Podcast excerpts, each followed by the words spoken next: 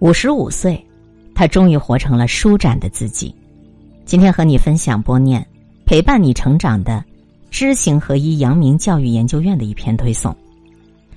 在北京的一家公司里，员工们经常可以啊看到这样的一幅画面，就是一位身材非常瘦小的阿姨，一手提着水桶，一手拎着拖把，不停的忙碌在走廊、楼梯、卫生间。保洁工作并不轻松，但是呢，他总是充满愉快的干着活儿，由衷的向路过的人点头微笑。他的名字叫陈文。十个月以前来到北京工作，成了一名后勤人员。然而不像如今的舒展，那个时候的陈文心里头笼罩着一层说不出的哀愁，心里苦，过得很辛苦。五十五岁之前的陈文活得一直很拧巴。二十岁的时候，她不顾父母的极力反对，嫁给了一个穿喇叭裤、留着长头发的时髦的男青年。就在对方的大男子主义之下，被迫。就当起了全职家庭主妇。结婚以后，他们育有一女一子，但是在女儿十岁的时候，丈夫却有了外遇，陈文就被离婚了。毫无生存技能的她，不得不一脚踩入社会，在跌跌撞撞当中，凭着对于前夫的怨气、怒气，还有那一口志气，咬着牙，独自把一双儿女抚养成人。本来以为熬过了那么多的苦，人生是不是就可以迎来柳暗花明了呢？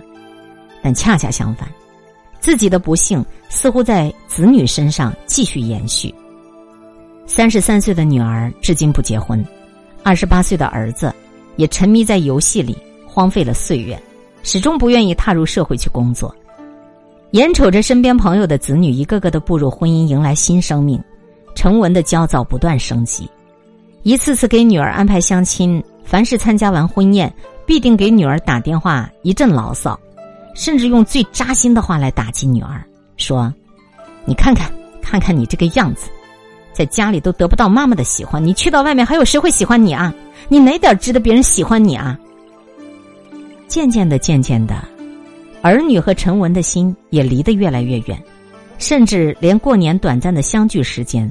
都被浓浓的抱怨和牢骚填满，那种让人无处遁形、无法逃离的环境，成了三个人的囚笼，捆绑的越紧越窒息。活得如此的辛苦，这种日子什么时候才能到头啊？人生的出路到底在哪儿啊？回头看，原因不在外面，在二零二零年的疫情期间，因为朋友的强烈推荐。陈文走进了方子老师的“建设最美家庭”的课堂。那些日子里，陈文的内心受到了极大的震荡。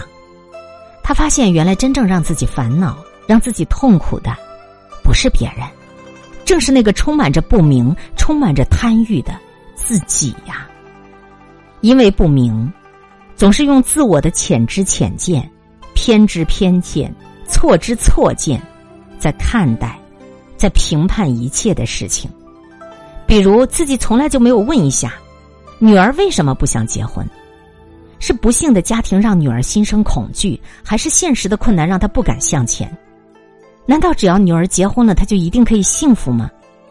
不一定，因为自己从来没有教会女儿什么是爱，不懂得爱，又怎么会获得幸福？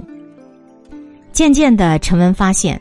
这些问题的真正根源，其实都是在自己身上，因为是自己不懂，带着各种错误的偏见在做事，所以才让一切变成了如今这个模样。于是，带着这样的一份反省，陈文敞开了内心，关照起了那次失败的婚姻。他发现自己失败的婚姻，不是男方单方面造成的，自己也有着不可推卸的责任，是自己的贪婪。导致了如今这个结果。贪婪，就是你不付出，你总是希望对方能够多爱自己，多多的满足自己的需要，自己却很少真正的去爱对方，去成就对方。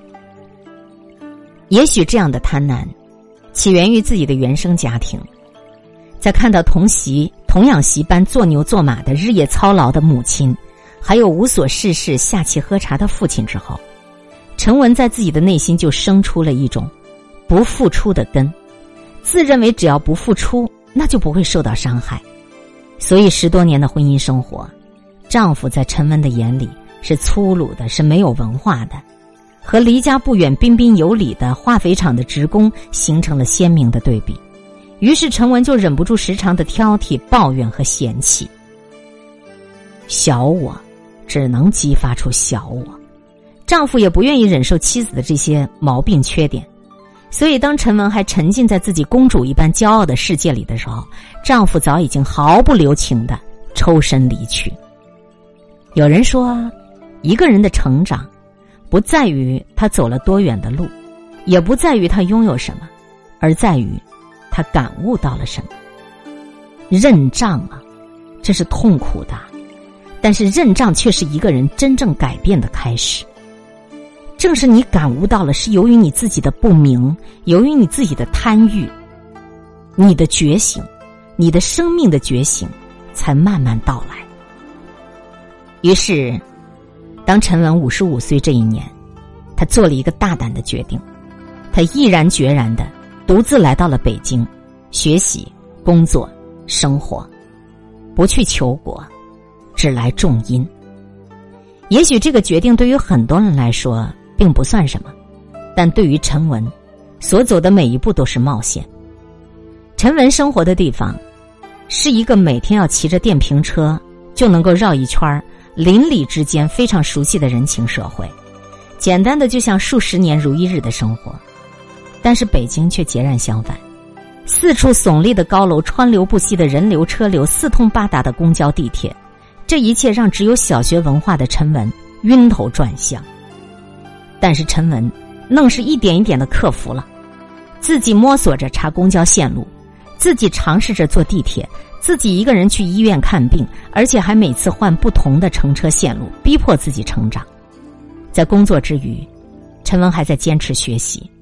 接触了阳明心学，接触了《孙子兵法》《中庸》，接触了越来越多的此前敬而远之、从来不曾不曾涉足的中华的经典。反求诸己，上不怨天，下不尤人。每个人心中都拥有无尽宝藏，明心、静心、反省，正是因为每天的学习滋养了他。